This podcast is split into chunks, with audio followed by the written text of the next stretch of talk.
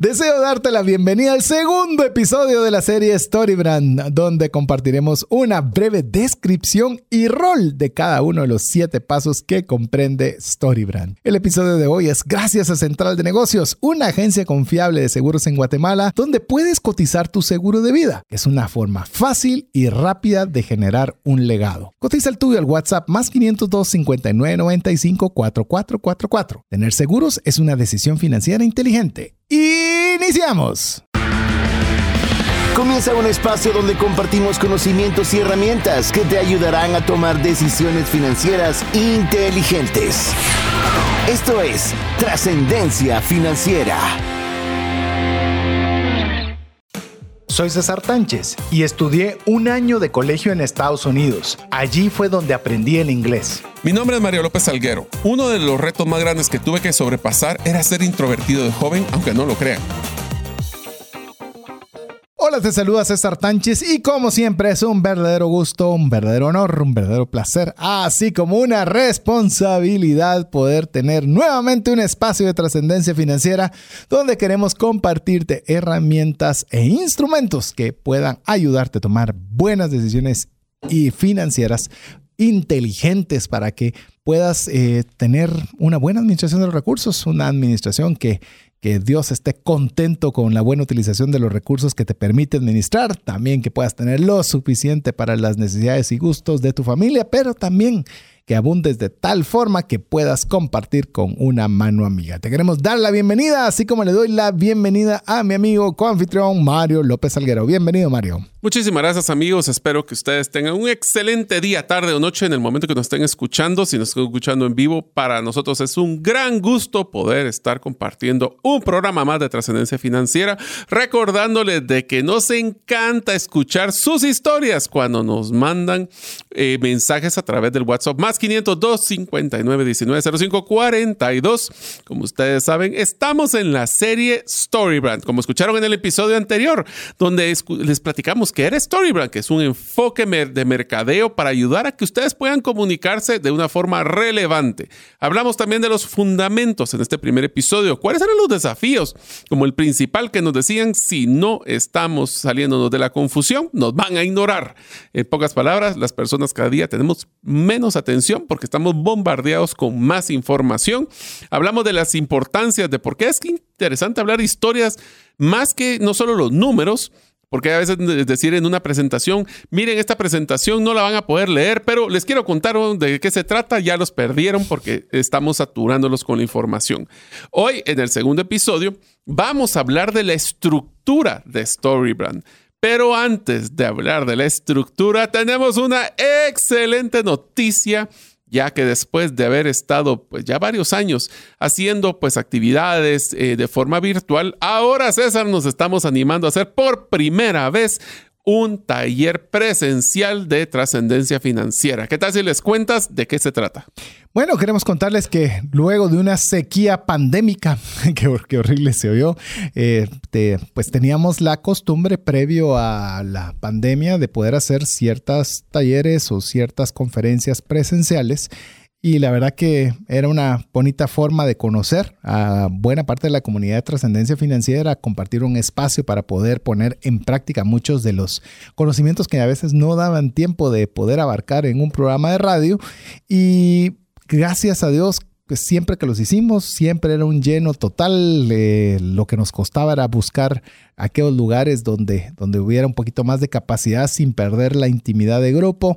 Y en eso llegó una pandemia llamada COVID y pues todo eso se acabó. Todo se volvió digitalizado, lo cual pues también como como espacio nosotros no tenemos ningún problema, nos gusta lo digital, pero también ya creo que nos hacía falta hacerlo presencial. Eh, si usted fue de las personas que llenó la encuesta que hicimos a la comunidad de trascendencia financiera, la respuesta más recurrente a la pregunta ¿qué podemos hacer más en trascendencia financiera? ¿Qué sería aquello que usted quisiera que hiciéramos para mejorar el programa?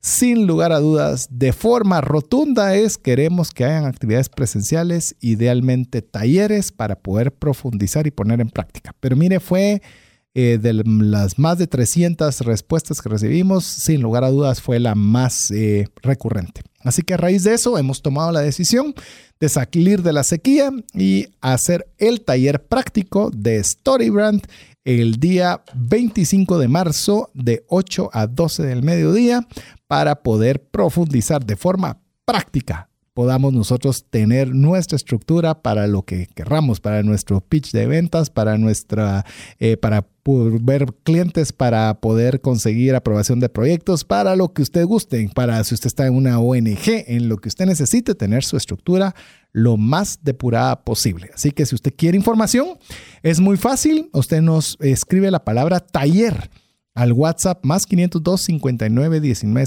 05 42. Es importante que nos ponga la palabra taller, si no, no vamos a ubicar que usted desea eh, esta información, donde le vamos a decir horario, lugar, costo y demás. Es más, le lo pongo así. Dos, dos cosas quiero decirle antes de que arranquemos ya con el contenido, Mario. Una, es que si podemos juzgar del pasado, es que los cupos se van a llenar rapidísimo. Así que si usted quiere, y puede participar, le animamos a que se inscriba lo antes posible. Y segundo, dependiendo la respuesta que tengamos de esta actividad presencial, incluso pensaremos de repetirlo cada, cada cierre de serie. ¿Qué te parece? Así Estoy comprometiendo de una vez así hacia lo olímpico. Ah, bueno, pero mira, ¿sabe qué? Yo creo que después de haber platicado y haber escuchado sus comentarios y recomendaciones en, este, en esta encuesta que realizó César, nos damos cuenta de que queremos hacer el APC de una forma más presencial, un APC práctico, algo relevante, cuatro horas que uno salga con una herramienta, con una solución, con un buen consejo para poder trascender financieramente. Así que, aunque puede ser un sacrificio de tiempo, creemos que ustedes valen la pena. Así que estaríamos encantados, pero depende de cómo es que ustedes reaccionen para este ejemplo, en este caso, un episodio de la serie de Storyband con un taller práctico donde les voy a decir en resumen, vamos a hacer la forma de la estructura que lo vamos a ver el día de hoy y vamos a poder darle retroalimentación en vivo y a todo color de cómo van entrándole a su guion de marca que es la herramienta que utiliza Storybrand para poder crear un modelo de comunicación efectivo. Así es, así que antes de iniciar, recordamos palabra taller al WhatsApp más 502 59 19 05 42 si usted quiere información sobre el taller que estaremos realizando el 25 de marzo de 8 a 12 del mediodía. Así que recuerde, palabra taller WhatsApp más 502 59 19 05 42. algo que nos han estado poniendo. Eh, ya nos comienzan a poner. Y por favor, tenganlo digital. No estoy en Guatemala. Ah, eh, veremos qué haremos. Ustedes pidan y miremos. Si juntamos buen grupo, lo logramos, pero si no, no. Así es. Así que bueno, hoy vamos a conversar de la estructura. Básicamente los, son siete elementos o siete pasos que son necesarios para tener la estructura del modelo Storybrand. Así que si usted eh, recién está sintonizando, quizás valga la pena que usted pueda retroceder al programa anterior. ¿Y cómo puede retroceder si lo estoy escuchando en vivo? Muy fácil, vaya a su plataforma favorita de podcast donde usted pueda eh, poder escuchar el programa anterior. Nos busca como Trascendencia Financiera y ahí escucha el programa anterior para que le pueda también hacer un contexto y no tengamos que repetir mucho de lo que conversamos en el programa anterior. Así que vamos a conversar ahora de cada uno de estos siete pasos o siete elementos de la estructura Storybrand, los cuales pues nos la vamos a pasar muy bien. Así que, ¿qué te parece, Mario, si arrancamos con el primero? Ok, empecemos con lo primero que es entender a quién le vamos a aplicar esta metodología eh, donde hablaremos de los stakeholders. Stakeholders, solo para confundir, son todas nuestras audiencias. Eh, definitivamente las audiencias son aquellas personas que nosotros queremos interactuar o con los que queremos que sea relevante esa comunicación. Eh, por ejemplo, vamos a hablar de que si estamos, y no piensen esto que solo, solo, aplica para el tema de ventas. O sea, no solo son clientes. Si ustedes quieren hablar mejor con su familia, quieren hablar con mejor con su jefe, quieren hablar mejor con su pareja, la metodología aplica para ustedes también. Así que esto es lo primero que vamos a decidir, es primero decidir a quién le quieren hablar. ¿Por qué es importante? Porque esa persona que ustedes le quieren hablar es el paso número uno, que es el personaje. El personaje es aquella persona a la cual nosotros le dejamos, deseamos comunicar, pueden ser los potenciales clientes, los tomadores de decisiones, los que pagan y los que influyen. Y eso es algo importante, César. Usualmente cometemos un error que pensamos que la persona que está cotizando es la que toma la decisión. Voy a ponerte un ejemplo de que me, pareció tan simpático y es que cuando estábamos nosotros en el mundo de vehículos, cuando estuve yo en la industria de vehículos participando, una de las cosas que aprendimos es que la persona que visita la agencia no necesariamente es la que toma la decisión. Voy a poner un ejemplo muy sencillo. Puede ser que si es un estilo de carro que es juvenil, Puede ser que el jovencito que quiere comprar el vehículo sea el que vaya a ver para si le gusta el estilo, le gustan los accesorios, pero es eh, tal vez en sus inicios, no todos, pero en sus inicios, las personas que pagan es el papá. Entonces, la forma de comunicación es diferente porque tal vez al joven le hablamos más de los accesorios, de lo coqueto del vehículo o del ahorro, y al papá le vamos a hablar sobre el beneficio de seguridad, vamos a hablar del consumo de gasolina, si es que le va a tocar pagar también la gasolina, o también le va a servir para poder comprender cuáles son las opciones para poder financiar dicho vehículo. Eh, se da cuenta que hay varias personas que pueden influir en el... Um, en el, um, la toma de decisiones que pueden tener eh, cuando nosotros estamos buscando colocar un producto o un servicio. No solo es el que está sacando efectivamente el dinero. Esto me recuerda con lo que decía Mario en el caso de los automóviles, también era en el tema de, los, em, de las viviendas, de que a la, a la mujer usualmente se le hacía un énfasis importante en el tema de la cocina, Ah, pero a los hombres usualmente era el tema del garaje o donde podía tener. Entonces, realmente es algo que nosotros tenemos que tener la importancia de reconocer quién es el, eh, quién es el personaje en el que estamos nosotros queriendo que sea el beneficiario o el, el que va a ser a quien nosotros vamos a presentarle una solución para aquello que nosotros estamos desarrollando. Entonces, a veces pareciera que es, eh, como que le creo, básico, elemental, que todo lo deberíamos saber, que todo lo deberíamos conocer. Pero esencialmente, si usted se, si usted se pone a preguntar a un equipo de ventas, ¿qué es lo que necesita el equipo de ventas? Le va a decir, yo necesito clientes. Clientes.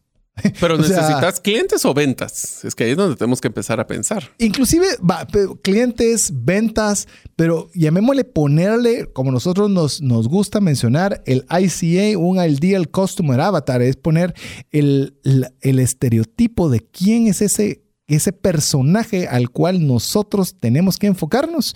Ya requiere un, un, un tiempo para poderlo estudiar y poderlo establecer. Sí, o sea, de nuevo, no pensemos que las audiencias son solo una. Si queremos hablar, por ejemplo, sobre temas de nuestra familia, usualmente a veces cometemos el error de no involucrar a los hijos. Y cuando nosotros decidimos, cosa tan sencilla como ir a dónde comer el fin de semana, si no los involucramos, después se puede ver un conflicto porque no los tomamos en cuenta. Eh, a mí no sé cómo te toca a vos eso, pero a mí usualmente los hijos deciden. ah, bueno. Eh, Entonces al revés, los hijos no toman en cuenta a los papás. Exactamente. ya, ya está el catarsis, ya está el catarsis. Pues una de las cosas que tenemos que tomar en cuenta es que tenemos que enfocarnos. Cuando queremos que las personas de veras nos escuchen, que no nos ignoren, tenemos que enfocarnos a cómo esas personas van a poder sobrevivir y prosperar. Cuando hablamos de sobrevivir y prosperar son las dos palabras más poderosas que vamos a utilizar en esta metodología. Cuando hablamos de sobrevivencia es, pues no, no literalmente me voy a morir, pero sí voy a tener una peor vida si no logro que me solucionen mis problemas. Como por ejemplo, podemos enfocarnos a cómo preservar los recursos financieros, que es trascendencia financiera. Pero te, lo digo, que si querés solo voy a hacer una paréntesis cuando vamos a darles ejemplos en el tema de la, de la sobrevivencia. Por ejemplo, mencionaste preservar recursos financieros. Por ejemplo, esa es la función principal de un seguro. Esa es la función eh, llamemos la máxima de cualquier seguro que usted pueda comprar. ¿Por qué? Yo estoy comprando un seguro médico. ¿Por qué? Porque si me enfermo, eh, voy a tener eh, recursos para ir a cualquier hospital. Sí, pero ¿qué está haciendo? Preservándole que no tenga que vender su casa, preservándole que no tenga que gastarse todos los ahorros de toda su vida, preservándole que usted tenga que pedir prestado, endeudarse, yo qué sé. Todo eso es efectivamente parte de lo que se considera una sobrevivencia. Seguro de vida. ¿Cómo vamos a hacer para que mm, si yo llego a faltarle, que son los ingresos para mi casa, mm, pueden seguir habiendo para los colegios, puede haber seguido para habiendo recursos para el pago de la vivienda y demás? O sea, la preservación de recursos financieros y le vamos a dar varias ideas en las cuales usted puede decir, ah, esto aplicaría también para lo que yo ofrezco. Esto, esto de lo que yo hago ayudo a las personas a sobrevivir de preservando sus recursos financieros. Y así podemos ver varios ejemplos. Pero lo que estamos mencionándoles son ideas como para que usted pueda ver cómo lo que usted realiza, que puede ser otra vez, por eso mencionamos los stakeholders, cómo usted puede ver qué es aquello que le preserva recursos a su empresa que le preserva recursos a su departamento, le preserva recursos para los reportes financieros que tiene que darle su jefe a la junta directiva. Todo eso conlleva cuando usted ve solo tres palabras como preservar recursos financieros. El recurso financiero recuerde de que nosotros, inclusive nosotros creo que hemos madurado ese concepto, César, porque ya no solo es el concepto de, de, preservar los recursos financieros a través de bajar costos y gastos y presupuesto, sino que también hemos sacado series completas a nivel de mejorar y sus recursos financieros de cómo generar ingresos adicionales. Así es. Así que no solo piensen que preservar recursos financieros es algo de bajar costos, sino mantener, sino de aumentar. Y, y le diría que cuando hablamos en conversaciones con los clientes, si nosotros le decimos cómo su cliente va a poder mejorar sus ingresos o ser más eficiente, van a tener una mayor probabilidad que si solo les dicen, mire, pues esto sería ideal que usted lo sacara, pero no estoy seguro cómo le mejorará eso su productividad, ya lo perdieron. Entonces, solo con la palabra ideal, sería bueno que sí. si en algún momento consideras, o sea, fíjese, ah, ya y ahí ya nosotros mismos no tenemos claro, es que le voy a decir, nadie va a estar más convencido que usted de que tiene la solución, que vamos a llegar a esa parte, hacia la necesidad de una persona. Pero no podemos nosotros eh, no tener claro qué es aquello que el, personaje necesita para su sobrevivencia. Así que para antes de suponer, preguntar. Esa es una frase que siempre van a escuchar de parte de nosotros. La otra forma de poder sobrevivir, que el cliente los va a escuchar, es si ustedes le dicen cómo a través de sus servicios o, o, lo que ustedes quieren platicar con ellos, van a obtener más tiempo disponible. Eso tiene que ver con ahorro de productividad, evitar ineficiencias, lograr hacer más rápido los procesos, lograr tener más tiempo para poder ir con su familia. Entonces, si yo vengo y hablo con mis, con mis eh, hijos, por ejemplo, mis hijas, y les digo, miren, vamos a hacer esto y eso les va a generar más tiempo para poder hacer un juego, va a ser más llamativo que solo decirles que vamos a tener tareas, por ejemplo. Incluso eh, te puedo decir que si algo, pues de las personas que escuchamos en podcast, de las personas que oímos eh, o leemos sus blogs o lo que fuere, si te das cuenta, la enorme mayoría de este tipo de personas que usualmente tienen eh, ingresos bastante considerables, en lo que más están buscando son personas que les permitan tener más tiempo disponible para ellos.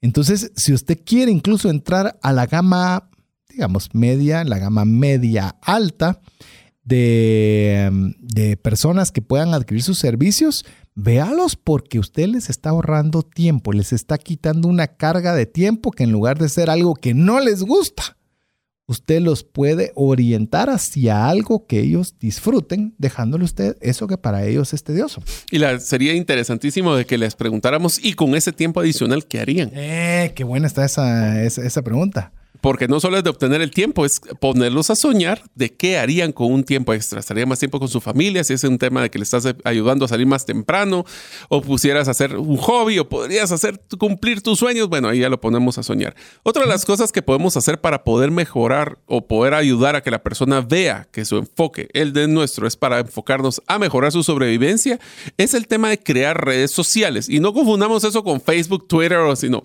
¿Cómo yo puedo crear un mejor círculo social para poder que me abran puertas, para poder interactuar con personas que si yo les doy valor me van a dar valor, comparten los mismos valores o pensamientos? Si nosotros les ayudamos a crear esa red poderosa, las personas van a poder tener mejores competencias para sobrevivir. Pero te voy a decir por qué es esto importante, César. es importante porque imagínense en el pasado. Lo voy a decir de una forma simpática. Pero ¿por qué es que yo hace mil años yo quería ser amigo de César? Bueno, si César era el que era la persona que estaba en la granjita a la par de mi granja, pues los dos estábamos eh, teniendo nuestros retos de que si llegaba una enfermedad con nuestras cosechas, pues yo quisiera ver cómo César también está haciendo las cosechas de él para ver si lo está logrando tener mejor solución. Si en algún momento yo necesito ayuda para poder hacer cosechar mi producto antes de que se pierda, pues te amaré a César. Pero la verdad es que el ser, esa amistad tiene que ver con un tema de retorno a la inversión, porque si en algún momento los, vikingos nos atacaban desde la montaña, yo quisiera que César, a la par mía, mi amigo, estuviera conmigo, o los que están en mi red me apoyaran para poder combatir a dichos bárbaros, si no es que iban a matar todo mi ganado y se iban a robar todos mis granos. En pocas palabras, el crear redes es un tema de retorno, no solo es un tema de amistad, es un tema de beneficio para poder tener interacción con personas que me van a dar valor y que yo les voy a dar valor. Inclusive, Mario, quiero sumar a lo que estás diciendo, eh, en que si nosotros nos gusta ver, yo qué sé, historias de vikingos, como mencionaste, de vikingos, de romanos, de lo que, de lo que sea que, de, la parte de historia que uno pudiera mm, eh, gustarle, es que no podía subsistir solo. O sea, era imposible que subsistiera solo. El que estaba solo era arrasado. O sea, era un blanco fácil para robo, era un blanco fácil para saqueo. Eh, literalmente no podía subsistir. Si algo vemos incluso para los que, los que nos gusta leer la Biblia y podemos ver todo lo que es los libros de Primera de Reyes, Primera de Samuel, Primera Segunda de Reyes, Primera Segunda de Reyes, Primera Segunda de Crónicas y demás, vemos que era constante guerra. Y era cuando querían incluso atacar a un determinado pueblo o lo que fuera, se unían varios reinos para ir contra el pueblo más pequeño. Es decir, había una obligatoriedad de sobrevivencia para poder yo tener esos vínculos estrechos sociales. Eh, si te das cuenta, por eso es que las personas de ser nómadas dejaron de ser nómadas y se juntaron en grupos porque se dieron cuenta que unidos hacen la fuerza. Es correcto. Y podían hacerle mejor frente a las situaciones complejas. Entonces, la necesidad social es enorme. Eh, si usted puede ver, y tras COVID y a los que tienen hijos en colegios pequeños, se dieron cuenta que este regreso fue complicado porque sus relaciones sociales eran débiles por la falta de, compartir con sus amigos. Eh, la necesidad de tener ayuda de psicólogo, y no lo digo que alguien esté loco por ser el psicólogo, todos deberíamos tener a un psicólogo que nos ayude a enfocar muchos de los temas mentales que nosotros podemos... Eh, válvula de escape. Válvula de escape. Eso es lo que yo pienso. Eh, todos, incluyéndome, no crea que le estoy diciendo solo a usted o, sabe, o tiene dedicatoria, porque necesitamos esa ayuda social.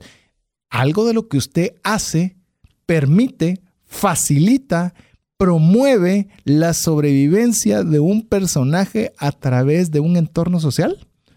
Ya mencioné psicólogos, que es lo más obvio, pero usted es un media manager, o sea, eh, usted es un creador de contenido. Usted, puede, eh, usted es eh, una persona organizadora de eventos. Este es una agencia de turismo local. O sea, comience a pensar que las personas necesitamos tener interacción social. Por eso es que de alguna forma también queremos hacer este taller para poder tener esa interacción social, para que nosotros podamos construir sobre esos, esa necesidad tan prehistórica, porque estamos hablando que, unos salían a cazar, otros eran los que cocinaban, otros eran los que guardaban, otros se quedaban cuidando mientras los otros cazaban. Se necesita esa interacción. Entonces usted comienza a ver si su personaje, o es decir, aquella persona que usted le va a ofrecer algo, necesita ese entorno social como parte de sobrevivencia. Así es. Y eso nos trae el siguiente característica de sobrevivencia, que es adquirir estatus. Pero aquí quiero que por favor no confundan con que escribir estatus es como tener una sentirse arriba de las personas. Es que a las personas, especialmente cuando en el pasado nos gustaba tener una diferenciación donde nos reconocen por una especialidad. Y más que todo es un tema de validación de nuestros conocimientos o de nuestros aprendizajes. Entonces esto funcionaba muy bien, lo vemos cuando tocaba eh, hablar de los especialistas. Y voy a decir dos ejemplos que a mí me, me matan de la risa porque, como ustedes saben amigos, pues yo tengo la oportunidad de, eh, de, tener participación en una clínica de cirugía plástica. Y yo me cansé de que me digan doctor. Yo no soy doctor, aunque debería sacar un doctorado para poder, doctorado en, en, administración de empresas, para que me digan doctor por algo, pero yo soy ingeniero. No, no lo empujen porque cuando sentimos ya anda metido. Bueno, por eso, bueno, sí, no voy, a, no voy a hablar de mi carrera, pero bueno, dejémoslo de que me pico cuando me encanta, me encanta aprender cosas nuevas. Entonces, ¿qué es lo que pasa? El título de licenciado el ingeniero, el doctor, es un tema de estatus, donde lo que hace es validar que tu esfuerzo de educación te ha dado resultados. ¿Cómo tú, ahora veámoslo al revés, cómo tú en tu comunicación le podrías dar un diferente estatus a tu cliente que, con el que estás platicando? En todo aspecto, inclusive piense hasta este tipo de precio solo lo tenemos para determinado tipo de volumen. Ya con que usted ya califica el volumen, ya está dice, bueno, tal vez ya no soy tan pequeño como pensaba. Ya la empresa ya es grande, que ya califico para un descuento corporativo. Yo que sé que pueda, cómo pueda venir esa validación, esa satisfacción también, cómo, cómo lo que usted hace hacer que la persona se sienta bien. A eso es lo que nos queremos referir un poco en el estatus, que hay un premio, hay un reconocimiento de aquello que usted está haciendo. Las universidades, por supuesto, deberían ser casi que las pioneras en, que, en atender este tipo de, personaje, en la cual le van a decir, eh, si quieres aplicar a un trabajo, hoy día si no sos licenciado, no tienes... Ah, ¿Qué tal los, los que enseñan inglés? Y yo lo he mencionado, inglés es fundamental y se lo digo a todo joven, jovencita, eh, aspirante a joven y jovencita, porque también pueden adolescentes y demás. Eh, no, yo no dije wannabes, o sea, que quieren, que quieren ser. O sea, vemos varios de que aspiramos a ser jóvenes de ahí, ahí entramos en esa categoría, pero aprendan inglés. inglés es, no es algo que te va a poner un estatus, pero es un una puerta de entrada. Y ahí pueden entrar muchas empresas que pueden apoyar en esto. Pero bueno, vamos a adentrar más en esta temática, pero tenemos que hacer una pausa para que usted pueda escuchar mensajes importantes para usted. No sin antes recordarle, Mario, tenemos taller presencial 20, sábado 25 de marzo de 8 a 12 del mediodía para poder poner en práctica todo lo aprendido en esta serie de Storybrand. Si quieren información, Palabra taller al WhatsApp más 502 59 19 05 42. No espere. No espere más.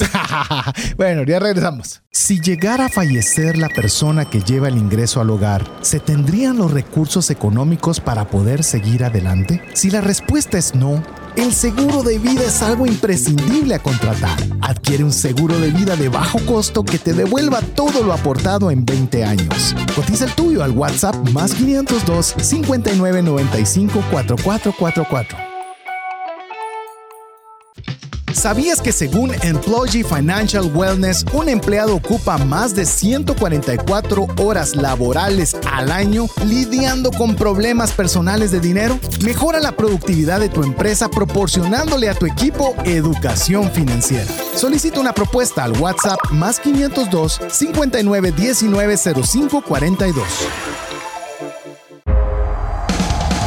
contenido de este programa te genera valor, compártelo en tus redes sociales. Trascendencia financiera. Y usted dice, ya regresamos, ¿de dónde fueron? Pues la verdad que no fuimos a ningún lado. A chequear cuántos han inscrito en el taller. Realmente lo que decimos es agarrar un poco de agua para poder seguir conversando con ustedes. Se nos pasa el tiempo volando, pero la pasamos muy bien. Estamos conversando sobre la estructura Storybrand y también recordarle que tenemos eh, un taller práctico presencial. Es que hay, que hay que, ahora que hablamos del entorno social, es que es presencial cupo limitado, sábado 25 de marzo, eh, de 8 a 12 horas, así que van a ser 4 horas intensas emocionantes y espero que entretenidas. Y solo para que tengan una idea de por qué este taller va a ser tan especial, estamos eh, estar de que las personas que se inscriban van a tener que hacer una tarea previa a llegar al taller porque vamos a dejarles varias tareas para que ustedes, primero que sí sienten que es de trascendencia financiera, no pierden el concepto, pero lo importante es que esas cuatro horas se optimicen al máximo para hacer el APC, aprender, practicar y compartir. En este caso, creo que el taller vamos más a la P de práctica, pero ahí vamos a tener ya su, entre ustedes más logren hacer esas actividades antes, mucho más le van a sacar provecho a este taller. Y quiero que tengan un poco de cuidado en el momento de tomarse el tiempo para, para inscribirse. ¿Por qué razón? Imagine que cualquiera de las personas que está escuchando el programa tenga una empresa y lleve a 10 de sus equipos de ventas. Y ahí prácticamente comienza a poner en riesgo el espacio que vamos a tener disponible. Entonces, si usted quiere participar, inscríbase lo antes posible. Información, precio, horario, lugar y demás. WhatsApp más 502 59 19 05 42 y por favor ponga la palabra taller, si no de lo contrario no lo podremos ubicar.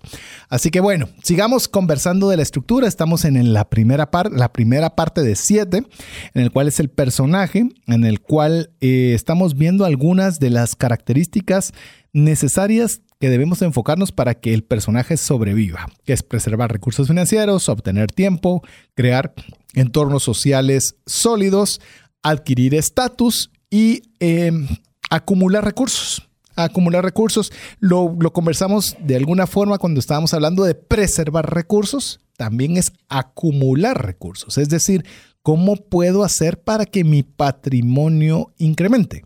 Esto sería fantástico para las personas que están en bienes raíces, por ejemplo, una corredora de bienes raíces donde puede, eh, llamemos, extender el patrimonio cuando una persona ya comienza a tener un determinado tipo de recursos, que ya no es solo para su sobrevivencia cotidiana, sino que también ya quiere extenderlo en una casa en la playa, quiere extenderlo para un apartamento para sus hijos o quiere algún otro tipo de activo eh, de vivienda. Eh, adicional como parte de el aumento de sus recursos. Así pueden ser también inversiones en instituciones bursátiles, puede ser tema de Bitcoin. O sea, hay muchas, eh, llamemos, formas o llamemos... Eh, tipos de servicios o productos que pueden ayudar a las personas a sobrevivir en su deseo de acumulación de recursos. Así es, entonces la acumulación de recursos, como hablamos, no solo son financieros, porque yo estaba pensando en esto, sí, porque hablamos de tiempo y hablamos de financieros, pero cuando hablamos de recursos, también pueden hablar de recursos tangibles como productos o por ejemplo, voy a poner un ejemplo eh, por ejemplo, voy a poner ejemplo redundancia, ¿va? pero bueno. Andamos ya, algo fallones, ¿ah? Más que fallones, que ahora estamos presentes, de, estamos pendientes de lo que decimos para que así nuestros amigos y oyentes no nos manden a hacer un par de recomendaciones, aunque los agradecemos. hoy por hoy. Hoy por hoy. Y voy a subir para allá arriba, pero bueno.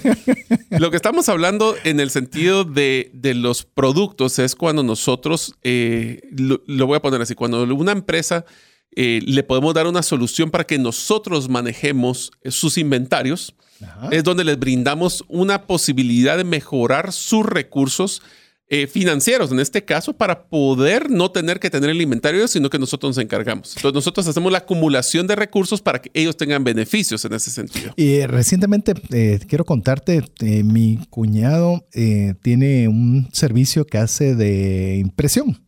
Vemos, es una imprenta pequeña, por decirlo de alguna forma, eh, y da un servicio particular en ello. Pero lo curioso es que con uno de sus clientes resulta que este cliente en particular requería de un tipo de materiales con cierta frecuencia, pero mm, platicando y conversando y conociendo a su personaje, se dieron cuenta que necesitaba pedir un volumen mayor, pero no tenía espacio para guardarlo o no querían tener un espacio para ello. Entonces lograron eh, darle, en este caso a mi cuñado, una solución de poderle dar un espacio dentro de su empresa para poderle embodegar a un precio. Entonces, ¿Qué es lo que quiero decirte con esto? Como decís, mire, usted tiene la necesidad de poder reaccionar en cualquier momento y tener ese material, pues bueno, mantengamos un stock y ese stock, si usted tiene donde guardarlo, genial, y si no, yo le puedo facilitar el tenerle a un precio X la posibilidad de guardárselo. O como puedes, por ejemplo, guardar eh, de una forma comprimida producto que lo que va a hacer es generar mejor acumulación de sus activos para poder maximizar el uso de sus activos. Sí, el espacio cuadrado, los 10, los 3 metros cuadrados, que en lugar de utilizarlos para guardar cosas que tal vez utilizas, eh, puedes utilizarlo para cualquier otra cosa. Entonces, Ahí es donde conoces más a tu personaje. Yo quisiera que el siguiente, César, lo mencionaras vos, porque esa es creo que una de las principales razones o diferencias, hablemos de tu propuesta única valor de tu libro que escribiste en el pasado sobre el concepto de dónde le podemos dar valor a través de nuestras finanzas personales. Sí, y es el deseo de ser generoso, el deseo de compartir, inclusive como lo mencionaba Mario, y esto también no solo a nivel de libro, ahora ya, gracias a Dios, también está la posibilidad de tener un curso de transformación digital, que también lo puede conseguir en herramientasprácticas.com. La idea es si usted hace determinado tipo de cosas, controla sus gastos, se rige un presupuesto, sale de deudas, eh, comienza a ahorrar, comienza a tener dinero. O sea, sí va a tener dinero. Pero eso bajo el, por lo menos la dinámica que, que su servidor quiere poner a las cosas que hace y en buena parte también para trascendencia financiera, si usted escucha cada introducción que hacemos del programa, no es solo tener, sino no es solo para suplir para las cosas de mi casa, sino para tener de una forma abundante que usted pueda compartir con otra persona. No solo porque haya otra persona que necesite y eso es algo bueno, sino porque eso es algo bueno para usted, no para el que le da porque eso le marca un horizonte, eso le marca una razón por la cual esforzarse que le va a llenar y le va a dar un sentido de llenura más grande que tan solo tener más dinero en la cuenta bancaria. Entonces, esta necesidad de ser generoso aplica mucho para las ONGs para todas aquellas instituciones, iglesias, eh, eh, grupos rotarios que están interesados en poder ayudar y poder extender una mano amiga a otras organizaciones. Ese es un deseo innato. Y usted dirá, eso no es innato. Sí es innato. Si usted eh, no, no cree que es innato es porque quizás no lo ha hecho recientemente. Pero si usted aparta un tiempo para poder compartir con alguien, se va a dar cuenta que el sentimiento de satisfacción que usted va a tener es enorme. Y ahí es donde nosotros también podemos ayudar a las personas a tener ese sentido de llenura cuando nosotros les facilitamos las formas al personaje para poder ser generoso. Así es, entonces ese es otro de las, eh, de las formas que las personas sobreviven. Y finalmente el tema de cómo ellos tienen un sentido de significado de su trabajo, donde damos un propósito o su sentido de significado como persona, cualquiera de los dos funciona. Así que si nos dan cuenta, logramos hacer, lo primero es hablar del personaje, el personaje es el héroe de la historia. Este es uno de los puntos más importantes que vamos a recolgar. Ustedes no son el Superman, ¿ok? No son ustedes el, el, héroe de la película. Queremos personas y las personas se identifican con otros héroes, no con las empresas o las personas que solucionan los problemas. Eso es bien importante porque ahorita que hablemos de las necesidades y de los problemas, son los problemas del cliente o del stakeholder o de las audiencias que queremos platicarles. Así es. Así que, ¿qué tal si hablemos de los problemas, porque este te Paso número dos. Pero el paso dos, te voy a ser sincero, es el más difícil de la metodología. Sí. Porque tenemos que comprender cuál es el problema que tiene el cliente. Más sin embargo, tenemos que estar claros de que el problema es, el primero es un problema que es difícil, que tiene una, un impacto emocional con las personas, ya vamos a hablar de los tipos de problemas que tienen, pero que nosotros solucionamos y que tenemos una forma de diferenciarnos con la competencia para solucionar sus problemas. Por eso es que la mayoría de las empresas tienden a vender las soluciones solo de los problemas externos, que es lo que la persona ve, lo que está, percibiendo, lo que está viviendo. Pero los clientes van a comprar cuando de las soluciones se enfocan a los problemas internos, que tiene que ver con emociones cómo la persona se siente, se siente frustrada, se siente enojada, se siente preocupada, con miedo. Hablar de emociones es donde es el pegamento para que esta historia que queremos contar sea relevante. Cuanto más hablemos de los problemas, entre esos problemas sean más feos, peludos, con dientes horribles, con todo. De noche, en un callejón baldío. Exactamente. Entre más feo sea y que más logremos demostrar cómo afecta ese problema a nuestros clientes, más les va a interesar nuestra propuesta de valor y nuestra marca o nuestra comunicación. Es decir, el problema es clave. En cierta ocasión, no recuerdo dónde, escuché este concepto que se me quedó grabado de forma permanente. El identificar el problema representa el 50% de la solución. Es decir, muchas veces, ya recuerdo, creo que un amigo me lo decía, mira, lo que pasa es toda la gente busca soluciones y, hay este, y queremos solucionar la falta de X, Y y Z. pero poco tiempo se le dedica a establecer cuál es el problema. Entonces nos vamos por las ramas y queremos solucionar mil cosas, pero sin identificar qué es lo que está solucionando. Por eso, eh, ya que lo mencionaba Mario en, el, tema de mi libro, Más rápido y más lejos en sus finanzas, eh, por ejemplo, nosotros podemos decir, estoy gastando mucho, estoy endeudado. Entonces, ¿qué necesito? Pues uno dice, pues bien fácil, necesito salir de deuda, necesito controlar mis gastos y demás. Pero eso realmente no es el problema. ¿Cuál es el problema? ¿Qué me llevó a mí a estar endeudado? ¿Qué me llevó a mí a gastar más de lo que debía? ¿Qué me llevó a comprar algo que no necesitaba? Y ahí es donde entra el propósito. Cuando nosotros establecemos el propósito es de identificamos dónde está el problema para que las soluciones sean a largo plazo. Entonces, el problema a veces no es, no a veces, la enorme mayoría de veces no es obvio. O sea, no lo miras decir, ah, si eso es lógico. Es obvio. Es obvio.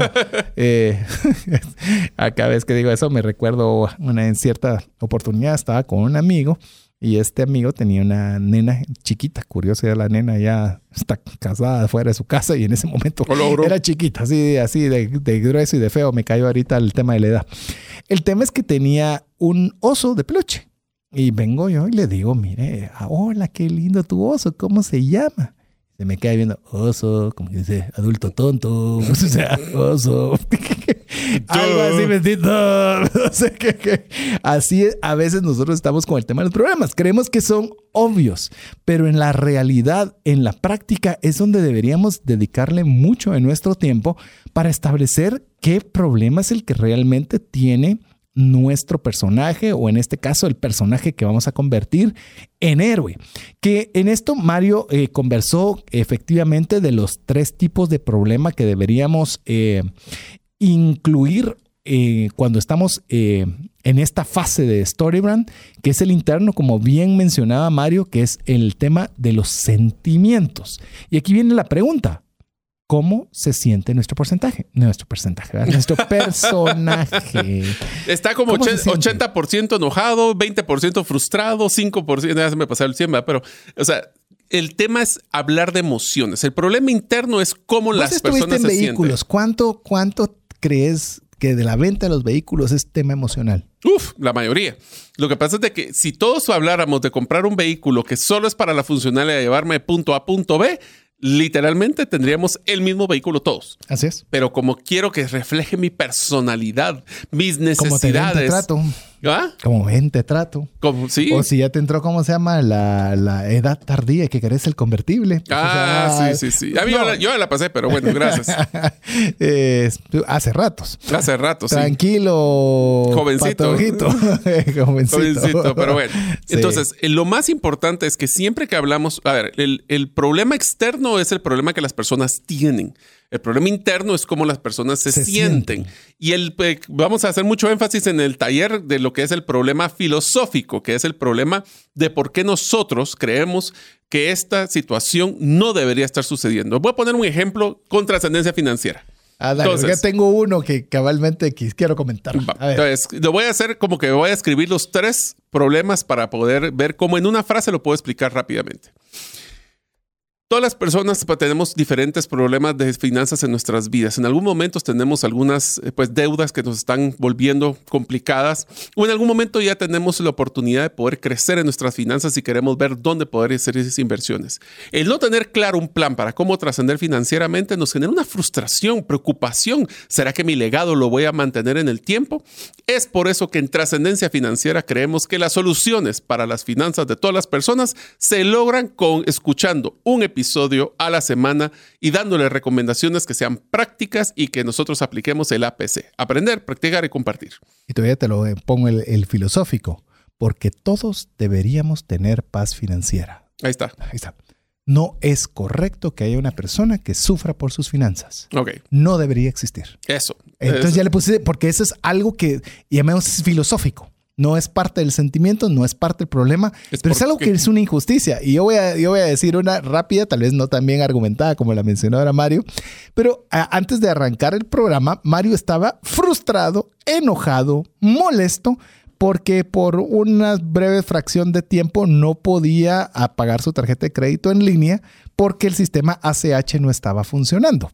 Entonces, ahí había un problema, es había un sentimiento. El problema es que no podía pagar su tarjeta de crédito. El sentimiento es un sentimiento de frustración, de enojo, me van a cargar intereses, se me va a olvidar, lo que fuere.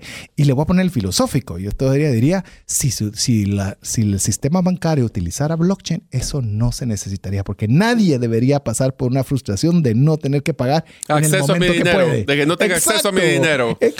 Entonces, eh, mire, le hicimos solo ejemplos para que usted se dé cuenta cómo se interrelacionan cada uno de esos problemas y cómo deberían ir en nuestras propuestas de negocios, cómo deberían ir en nuestros correos solicitando Pero, pero para, espérame, espérame. Les hago otra pregunta a ustedes, amigos, y tal vez se les voy a pedir que sea como tarea para que nos escriban al más 502 59 19 05 42. Con dos ejemplos tan sencillos como el de trascendencia financiera y con el tema de los pagos se sintieron identificados. Ustedes utilizaron su imaginación donde dijeron, ala, yo también sí, yo necesito un plan, yo quiero tener paz, paz, financiera. O en el otro caso, me está brincando la pantalla que no logra hacer el pago de la tarjeta y me van a cobrar intereses y ya voy tarde. Se sintieron identificados. Porque esa es la forma como ustedes van a poder, a través de esta metodología, conectar, conectar con su cliente potencial. Yo me identifico porque a mí también me ha pasado, es obvio, pues, pero no es obvio. Eh, Por eso tenemos que recalcarlo. Y hay que tener con el tema de los problemas filosóficos, es bien interesante porque ahí hay muchas oportunidades de hacer negocio. En los filosóficos. Estaba escuchando a una persona que tiene una empresa que está creciendo y que admiro muchísimo y le estaban haciendo una entrevista y le dicen, ¿cómo fue que tomaste la decisión de hacer esta empresa? Pues bueno, yo necesitaba utilizar determinado tipo de servicio y me lo denegaban porque solo estaba habilitado para estadounidenses.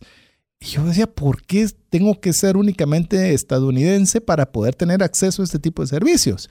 ¿Por qué no puedo yo proveer una solución sobre esto? Ahí está sobre el problema filosófico.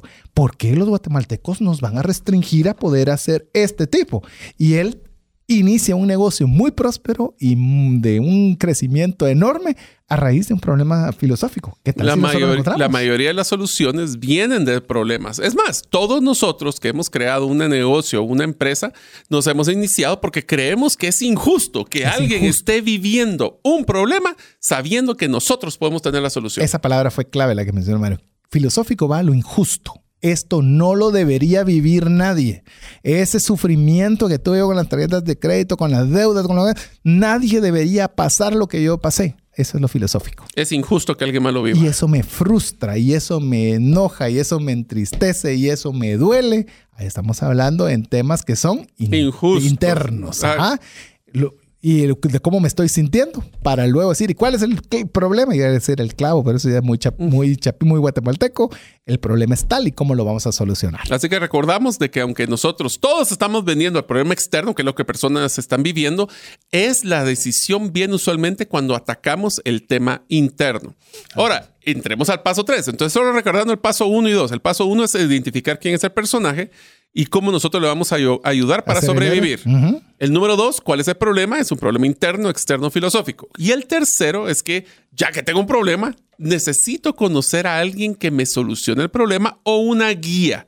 Los clientes no están buscando otro héroe. Por eso tengan cuidado de que si no yo digo... competencia. Entonces, aquí viene donde les va a doler a todos en el hígado, a mis amigos que tienen una página web de un negocio.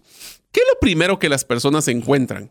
Empiezan la página con quiénes somos, quiénes son nuestros colaboradores, nuestra cultura, cuántos años, cuántos productos, eh, eh, agencias, productos. Y ahí es donde empieza el problema. Usualmente empezamos con los productos, las promociones, las campañas, pero eso es todo ese un yo-yo. O sea, es yo, soy yo, soy yo, soy yo.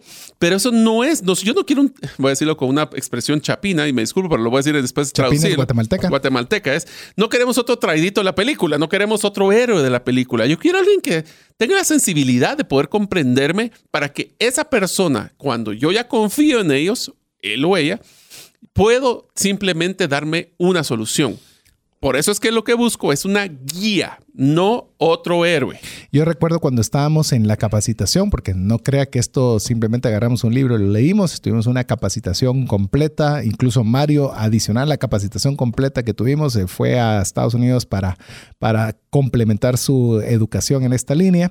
Eh, había una página web que tenía cabal, soy médico de espalda de, de mil años y tengo 100 certificaciones, y cuando aplicó este modelo, él se dio cuenta que tenía que cambiarlo y puso a una persona de una edad promedio de las que él recibía en su clínica con otra, como con su esposa, más o menos de una edad similar, en una moto tipo Vespa, en la cual estaban paseando. dice, porque tú te mereces tener la libertad de poder disfrutar tu vida sin dolor de espalda. Mm. Y yo que he padecido de la espalda me sentí perfectamente identificado. y digo, eso es cuando se enfoca en el problema a solucionar de un, de un, de un em, personaje en el cual el doctor es simplemente el guía para que eso sea una realidad. Recordemos que para ser un guía deben, no recordemos porque no se lo hemos dicho, eh, es importante que un guía tenga dos características, tenga empatía y tenga autoridad. Empatía es que yo entiendo cómo te sientes porque puedo comprender tu dolor, puedo comprender tu frustración, puedo entender esos sentimientos, pero también autoridad, porque no solo es que nos pongamos a llorar juntos, sino que yo tengo la capacidad de solucionarlo. Aquí hay que tener en cuenta dos características muy importantes. La empatía es ponerse los zapatos de la otra persona, pero como a veces nosotros no siempre tenemos ya casos de éxito, porque la forma de poder hacer esto es con casos de éxito, donde las personas identifican que hay otros, otros clientes que nosotros les hemos logrado dar la solución. Más sin embargo, si no los tenemos, podemos colocar ideas o historias de personajes que hubiéramos podido nosotros ayudar si se hubieran venido con o que le hubiéramos dado el apoyo a nosotros. Por eso es que es bien importante que las personas digan, esta persona me comprende y sí me podría ayudar. Y en el tema de autoridad, aquí es goteado. ¿Cuáles son esas dos, tres máximo características que dan el aval de que yo sí tengo las competencias para poder solucionar sus problemas? Lo podemos manejar con años de experiencia, certificaciones, títulos, garantías. ¿Qué es eso? Que nosotros en pocas palabras le decimos al cliente, yo tengo esto y por ende soy el experto en solucionar tu problema. En el ejemplo que mencionaba de la persona o del doctor que tenía para temas de la espalda, no significa que sus credenciales no son importantes. Por supuesto. Yo pero no, al inicio, pero no al inicio.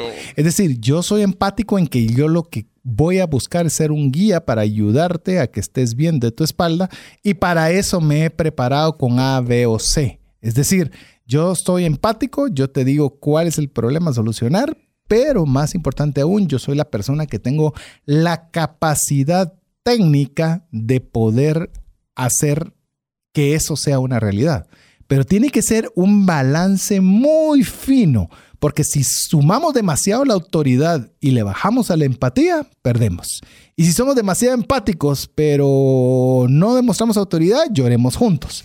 Entonces ahí es donde comienza a ser ese balance que es muy importante. Pero bueno, vamos a hacer una pausa para que usted pueda escribirnos. Le recordamos que si usted quiere participar del taller práctico presencial el sábado 25 de marzo de 8 de la mañana a 12 del mediodía, pues pida más información escribiendo al WhatsApp más 502 59 19 05 42 escribiendo la palabra taller Así le podemos mandar detalles de locación, precio y formas de inscribirse y demás. Así que lo dejamos con importantes mensajes para usted y ya estamos en breve.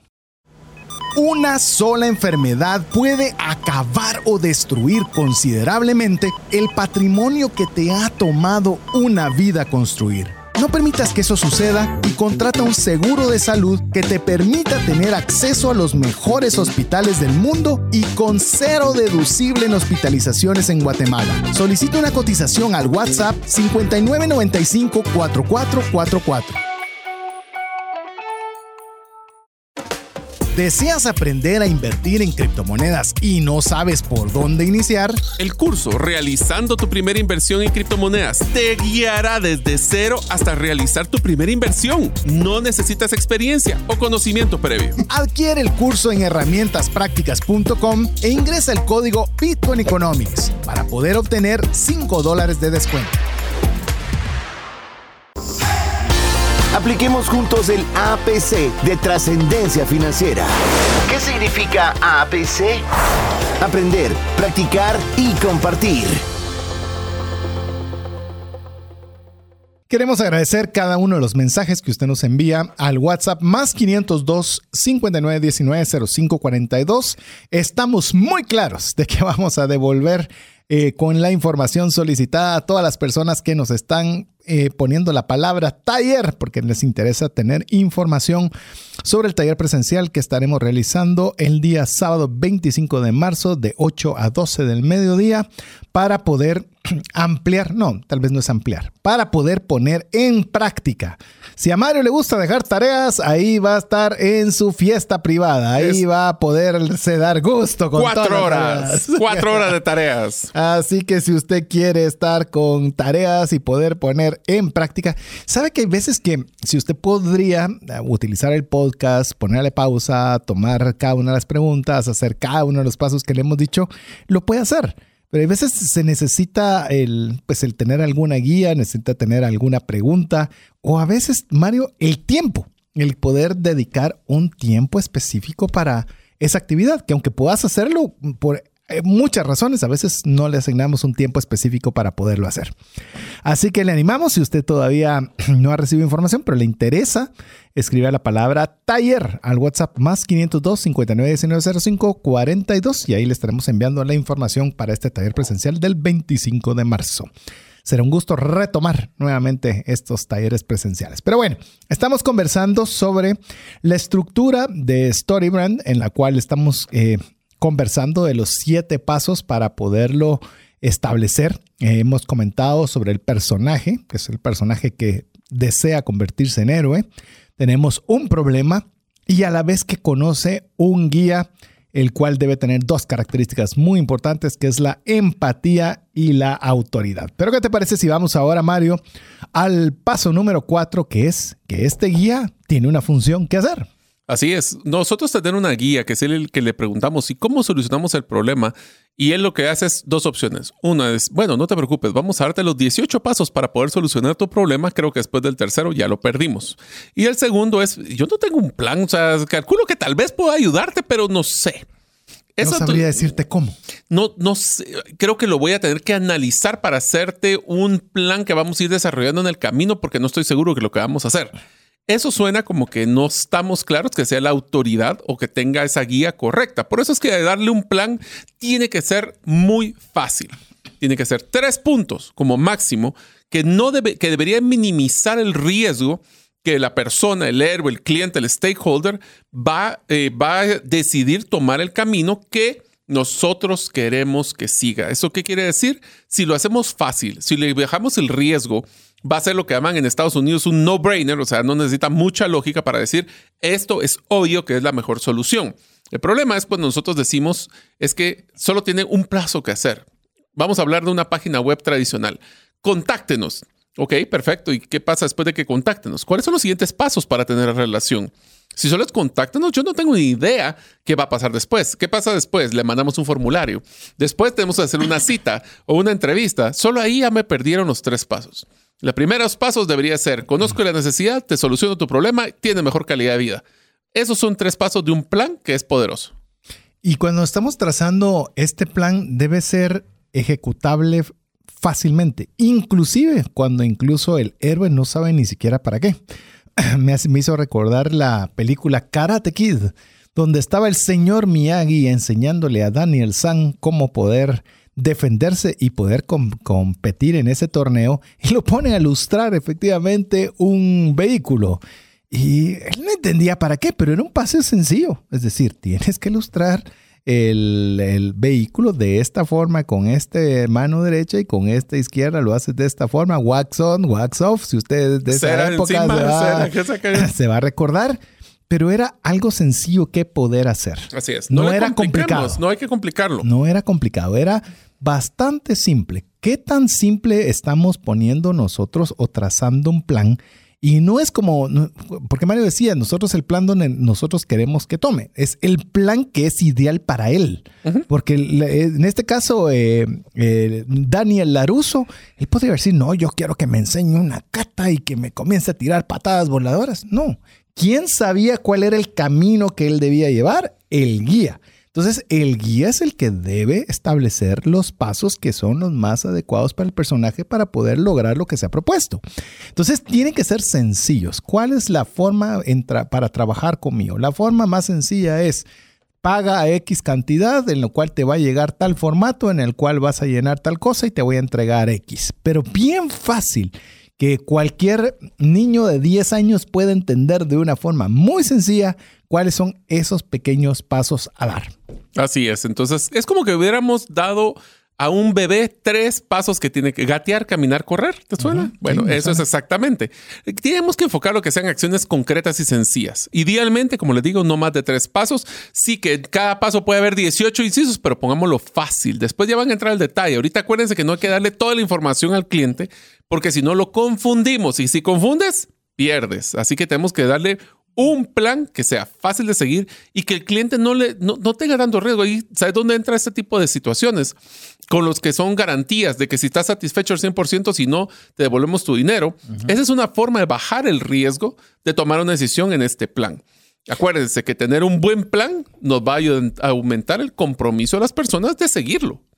Porque por lo menos da la idea de que sabes qué estás haciendo. Es que un guía que no tiene un plan, ¿qué confiabilidad tiene? Es decir, es un guía. Es que hay que, hay que especificar la palabra. el concepto de guía es, imagínese usted que dónde usamos más el concepto de guía. Es un guía turístico. Imagínese que usted le dicen que se va a ir a, no sé, a Madrid. Y va a ir a Madrid y va a tener un guía que lo va a llevar por la ciudad usted sobreentiende que usted no tiene que preocuparse de a dónde van a ir, cómo van a ir, qué lugares son los que debería conocer, porque para eso está el guía. el que conoce, el que sabe qué va a hacer y le va a estructurar para que usted tenga la mejor experiencia por el día que usted va a permanecer en esa ciudad. Entonces, usted debe procurar tener ese plan para que sea fácil de hacer e incluso puede utilizar la frase con nosotros es muy fácil trabajar, ya que solo tienes que hacer A, B y C. Literal. Y si quieres se come la C. Y si quieres se come la B. Pues con A sería suficiente, pero si se quiere extender A, B y C, a manera de que usted pueda dar esa, pueda demostrar de una forma muy tangible que sabe a dónde quiere ir y que es fácil poder trabajar con usted. Yo creo que el concepto de guía es muy sencillo, ¿no? De decir, es una persona que tiene, sabe por dónde ir y me va a poder llevar y me acompañar para poder encontrar la solución, en vez de una persona que solo me dice el mapa y bueno, suerte. Sí, es que el guía te va a aliviar el, el miedo a tener que dar un paso. Así es. Eh, el guía, porque él ya estuvo ahí, él ya está ahí, él sabe cómo es su entorno. muchas veces nosotros, por ejemplo, con Mario nos gusta hacer el tema del onboarding, ayudar a empresas que quieren, principalmente en el área financiera y, comercial, de que quieren hacer negocios en Guatemala y no saben por dónde iniciar, cómo ver temas de cultura, cómo poder ver mecanismos financieros, legales y demás. Entonces, Ahí hay algo que hay una necesidad. Yo quiero hacer negocios, pero tengo muchas incertidumbres. Entonces, si tienes alguien en un guía, te hace el onboarding para decirte, no te preocupes. Toda la parte que desconoces, esa es la parte en la cual yo soy un experto y puedo ayudarte. Da confianza. Por supuesto. Entonces, ese es donde nosotros el guía le va a dar el plan. El héroe es que lo va a ejecutar. O sea, no es como que le puedo llevar de la manita. O sea, es donde le vas a dar una visión clara para que él pueda ejecutarlo, pero es él el que va a tomar la acción. Así es. Y el que va a quedar bien es el personaje convertido en héroe. No va a ser el guía. Así es. El guía, a ver, hacer negocios no es un tema de ego. Empecemos con ese concepto. Si yo soy la persona que solo quiero que se miren como que soy el, el, experto en todo, pero soy inalcanzable, no vamos a hacer buenos, buenos negocios o buenos impactos en ese sentido. Me hizo recordar también otra vez la película de Karate Kid, luego de que está el torneo, gana Daniel Laruso el combate final y todo el público se vuelca a levantar a quién? a Daniel Aruso. Así es. Y el, y el, el señor Miyagi ahí está en su esquina contento de ver que el héroe le están levantando en brazos. Éxitos. Éxitos. Y él está realizado de haber ayudado a Daniel Aruso. Pero a veces nosotros queremos ser los que nos levantan en los brazos. o sea, y ahí es donde realmente nosotros tenemos que comprender que nosotros, nuestro trabajo termina cuando Daniel Aruso está en el último combate. Cuando ya ganó el héroe. Así es. Entonces, cuando entramos a entonces ya hablamos del plan. Ahora entra el punto número 5, que es el que es el, personalmente donde creo que más fallamos en todas nuestras comunicaciones. Y es que el guía, después de darle el plan, bueno, el plan es hacer punto 1, punto 2 y punto 3, pero nos falta el quinto paso que es lanzar un llamado a actuar. Es lo que llaman el CTA o el Call to Action o el llamado a actuar. ¿Qué quiere decir esto? Los clientes no actúan salvo que se les desafíe para que actúen, se les motive, se les visualice, primero, les demos una, algo para que puedan tomar una decisión. El problema más grande es que nos volvemos centros de información donde les mandamos un montón de datos, pero nunca le decimos qué hacer con esa información. Si yo quiero comprar, ¿y dónde compro? Cuando hacemos una página web y colocamos compra aquí en la última sección de la página o en algún botón escondido, es como que pusiéramos la caja fuerte a la par de un baño en un restaurante. No va a ser un lugar agradable ir a pagar. Así es. Y ah, cuando nosotros estamos poniendo este llamado a la acción, debe ser bien simple. Bien simple y nosotros saber qué es lo que nosotros queremos alcanzar o queremos lograr. Porque podemos pensar que lo que queremos lograr es que el cliente pague o compre algo, pero a veces puede ser de que escriba un mensaje, que nos mande un correo, que nos escriba un WhatsApp, que qué es lo que queremos que haga. Y cuando nosotros, porque a veces pensamos, no, hasta que yo logre vender el cohete especial, tal vez lo que necesitamos nada más es que llegue a una reunión informativa y donde se pueda ampliar información, donde pueda hacerlo por partes. Una, hay transacciones que no se hacen en una sola conversación, tienen, requieren de varias fases. Pero ¿cuál es esa primera fase? ¿Cómo es que vamos a hacer que haya ese llamado a la acción? Algo que él pueda realizar de una forma muy muy sencilla, pero tenemos que ser muy claros. Eh, suponiendo que, por ejemplo, voy a hablarle de mi caso, supongamos que le digo la importancia de no perder todos los recursos en una enfermedad y que para ello usted debe tener un seguro médico apropiado. Y si usted quiere saber más información sobre su grupo, llame al teléfono tal o escriba al WhatsApp. Es decir, está comenzando en dos, tres líneas muy simples, pero no solo contándole que hay un problema, que hay una solución, sino también que hay un paso que depende de él y que nosotros le estamos diciendo cuál es. Si usted quiere participar en el taller de Storybrand, solo tiene que mandarnos el mensaje de taller, al más 502 59 19 Ese es un llamado a la acción. O sea, se lo estoy repitiendo no por molestar, es porque ese es el tema donde nosotros queremos que las personas tomen acción con nosotros. Eso es donde ustedes los invitamos en esta historia que esperamos que sea de éxito pero también tenemos que estar claros de que cuando hablamos de estos llamados a la acción, les hago una pregunta a ustedes cuando postean en redes sociales. Este es el error que si una cosa aprenden de todo lo que hemos hecho en esta serie, es esto, les prometo que van a tener un cambio radical en los resultados que están buscando. Cuando ustedes postean algo en redes sociales, ¿cuál es el llamado a la acción que le ponen? Porque si ustedes revisan, ahora le voy a poner la tarea para que también nos perdamos la costumbre. Cuando termina este episodio, ya sea porque lo están escuchando en vivo o en el podcast, traten de agarrar sus redes sociales. Agarren Facebook, agarren Twitter, TikTok, el que ustedes quieran. Y dense cuenta de que la mayoría, y estoy hablando 99% de los posteos son informativos o de entretenimiento, pero nunca tienen, o sea, ese 1% nada más tendrá un llamado a la acción. Ustedes postean redes en sus redes sociales un producto o un servicio y si alguien le llama la atención, ¿Qué debe de hacer?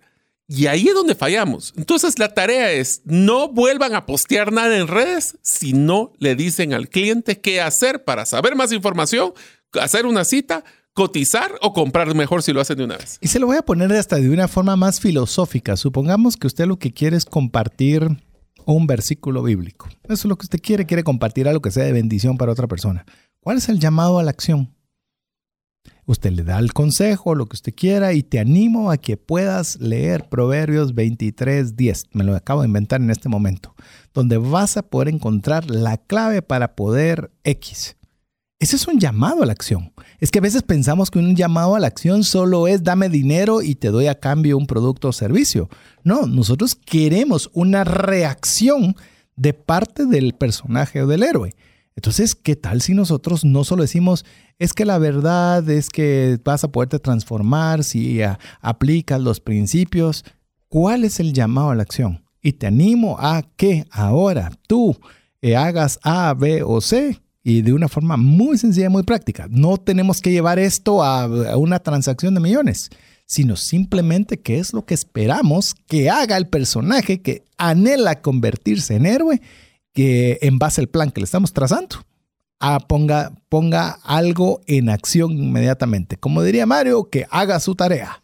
Y aquí lo que tenemos que hacer es que démosle algo a la persona para que decida o rechace, pero que haga algo.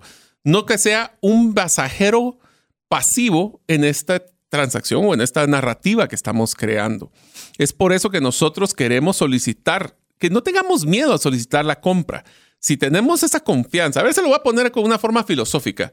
Si ese modelo de Storybrand, si ustedes tienen una solución de un problema de un cliente y no le están vendiendo, ustedes le están robando la oportunidad de mejorar la vida de, ese cliente y de transformarse. Es su obligación, derecho y responsabilidad el hecho de pedir la compra, porque saben que esa compra le va a mejorar la calidad de vida de las personas. Por ende, soliciten la compra, porque es una muestra también la confianza que tienen de la solución que van a brindar. Así es. Eh, si usted no tiene temor de solicitar una acción, significa que usted sabe lo que se está haciendo. Yo eh, molesto un poco a una persona que es algo despistada y cuando voy con esta persona pues, va hacia el lugar equivocado, pero convencido. Y uno dice, le digo, sos despistado, pero convencido, le digo, porque con a qué autoridad como que supiera dónde va. Eh, en este caso, pues bueno, si nosotros estamos motivando a que tomen un curso de acción, pues bueno, estamos demostrando o por lo menos reflejando que tenemos un, no solo un plan, sino estamos invitándole a que dé un paso porque nosotros sabemos dónde está. Pero estos llamados a la acción, hay realmente dos tipos, ya lo comentaba eh, brevemente, en la cual es una, eh, llamemos un llamado a la acción directa dame esto, te doy lo otro. Pero también hay transicional, es decir, hay por fases. Por ejemplo, eh, algo que hemos optado con Mario, le digo, y lo, lo, aprendimos medio por las malas, es que nos pedían muchas asesorías a nivel empresarial, dedicaba una buena cantidad de tiempo y al final tomaban la decisión algunos de no hacerlo y nosotros ya habíamos invertido buena cantidad de tiempo. E incluso quizás hasta trazándoles el mapa a seguir, ¿verdad? Entonces, a raíz de eso, entendemos que hay situaciones que requieren transiciones o hacerse por fases. Pero en este caso, por ejemplo, nosotros tomamos la decisión para aquellas asesorías que sí podemos establecer, que nosotros cobramos una cantidad de dinero por trazarles la ruta.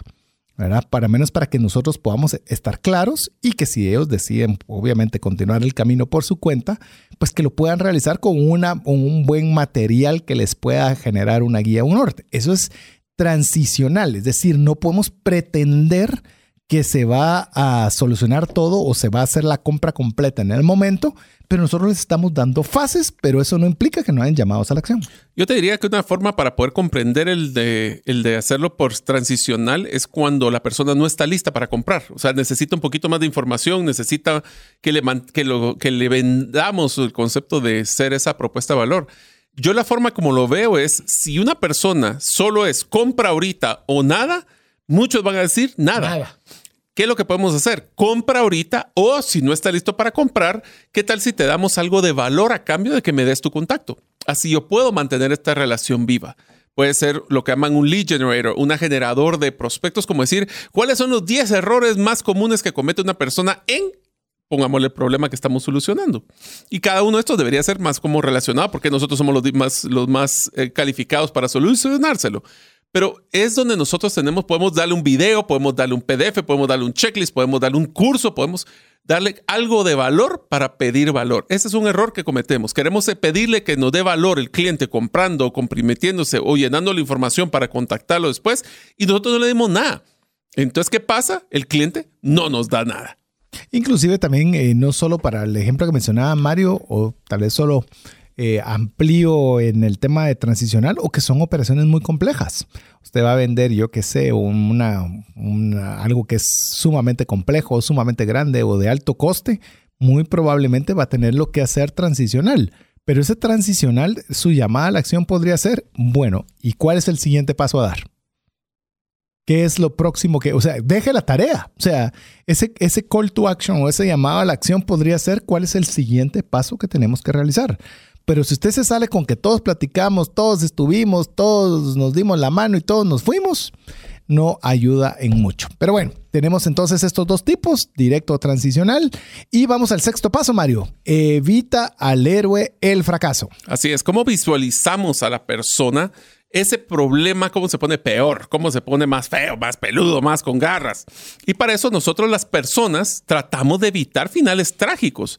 Entonces, ¿qué tal si le decimos al cliente claramente qué está en juego? ¿Qué es el costo de no hacer negocio con nosotros? Eso puede ser simplemente que diga que no o el no hacer nada. El no hacer nada es una opción. es, una opción, pero tiene que estar como que las... Eh, llamemos el conocimiento claro de qué va a suceder si yo no tomo una decisión, qué hay en juego y el, qué es lo que implica que yo no haga costos con Mario, que, pues, no, haga costos con Mario, no haga cosas con Mario, no haga esa transacción, ese negocio, esa compra de ese bien, versus hacerlo con cualquier otra persona. ¿Qué está en riesgo? ¿Puedo perder dinero? ¿Mi salud está en riesgo? Eh, mis finanzas, mi estatus, todo lo que vimos eh, anteriormente. ¿Qué estoy poniendo yo en riesgo en el momento de no hacer algo? Así es, y si les recuerdan en el episodio que hablamos de economía conductual, hablábamos que los humanos tienden a accionar más para evitar perder algo que cuando quieren ganar algo. Así es, revise toda esa, serie. Esa serie es buenísima. Me, encanta. Es muy, muy buena, así que le animamos a que usted lo busque en su plataforma favorita de podcast. También, como bien lo decía Mario, nosotros no solo es una buena práctica el decir que está sucediendo mal, sino la obligación de poderle decir a la persona que tiene que evitar algo que le puede hacer un daño tremendo en el caso que decida no hacer lo sugerido por el guía. Así que si ustedes ya les dijeron la parte negativa, la parte pues complicada, ¿qué tal si el paso 7 también le podemos decir que es las personas cómo vivirán o cómo será su vida si le tienen el éxito? No hay que suponer que el héroe entiende cómo es que va a cambiar su ¿Cómo vida es su final feliz? ¿Cómo es su final feliz? Exactamente. Y vivieron siempre felices para siempre. Las personas. Es más fácil que lo vea el guía que lo vea el héroe. No solo eso, sino que difícilmente las personas que están con un problema serio, agarremos el ejemplo de trascendencia financiera, alguna persona que tiene problemas financieros, lo primero que hacen es dejar de soñar. Y al dejar de soñar no visualizan ese potencial éxito que los ayuda a alinearse. Si ustedes quieren ver la serie de, cuando hablábamos de hacer, despega, despega, ahí podemos sueños. ahí podemos ver de ese tema. Y lo interesante es que tenemos que darle la visualización se van a mover por tener una visión del éxito, pero no podemos suponer que la conocen. Así es, y esa visión sí la tiene el guía. Por ejemplo, eh, volvamos otra vez en el tema financieros y el caso de trascendencia financiera, quizás por ya haber pasado nosotros por ahí, pues tenemos alguna visión de cómo se ve la cosa muy complicada y cómo se ve la situación con otra luz, con otra forma positiva de verlo, tal vez con las múltiples experiencias de personas que han contado su caso de vida. Entonces, el, guía tiene esa visión para poderle compartir y ampliarle ese horizonte nuevo, ese horizonte de transformación a ese personaje que está anhelando ser el héroe. Así que utilicen la forma de visualización, la parte visual, la descriptiva, mm, lo más detallado posible y lo más relevante utilizando algunos de los aprendizajes del primer episodio, que sea un personaje que las personas identifiquen que se sientan identificados, que se sientan que ellos pueden ser eso. Y a la hora de ver el éxito o evitar el fracaso, cerramos el círculo de la metodología Storybrand. Así es, transformando al personaje, transformándolo en un héroe, a fin de que el guía se pueda sentir muy satisfecho de haberle proporcionado un plan, haberlo invitado a tomar la acción, haberle evitado el fracaso y haberle dado el éxito tan anhelado del personaje. ¿Qué le parece? Así fueron los siete pasos que se nos fueron a una velocidad exageradamente rápida que esperamos le hayan ayudado a poder tener un poco más de conocimiento sobre el tema de la estructura de Storybrand y eh, le recordamos, tenemos todavía un programa más, que vamos a dos programas más, ¿cierto? Lo ampliamos, tenés razón, íbamos a hacerlo de tres y ahora va a ser de cuatro eh, para poderlo tener y ojalá usted nos pueda acompañar el sábado 25 de marzo en un taller presencial de 8 a 12 en la que queremos poner toda la teoría en práctica. Así que si usted quiere más información, recordamos, escriba la palabra taller al WhatsApp más 502 59 19 05 42. Y así de rápido, llegamos al final, Mario. Muchísimas gracias, amigos. Yo les voy a decir una cosa. Esta metodología ha cambiado vidas. Hemos acompañado empresas que han incrementado sus ventas, personas que han ganado credibilidad en las organizaciones, matrimonios que se comunican mejor. Esto vale la pena, pero solo funciona si hacemos el APC, aprender, practicar y compartir. Así que les hago la pregunta final y la tarea de cierre. ¿Y a quién le van a compartir la metodología Storybrand? Sería bueno que este episodio se lo compartan en el podcast a alguna otra persona que ustedes creen que le puede encontrar valor. Así es, así que en nombre de Mario López Salguero, su servidor César Tánchez y Jeff en los controles, esperamos que el programa haya sido de ayuda y bendición. Esperamos contar con el favor de su audiencia la próxima semana, si así Dios lo permite. Mientras eso sucede, que Dios le bendiga. Si el contenido de este programa te genera valor, compártelo en tus redes sociales. Trascendencia financiera. Esta es una producción de iRadios Guatemala Centroamérica.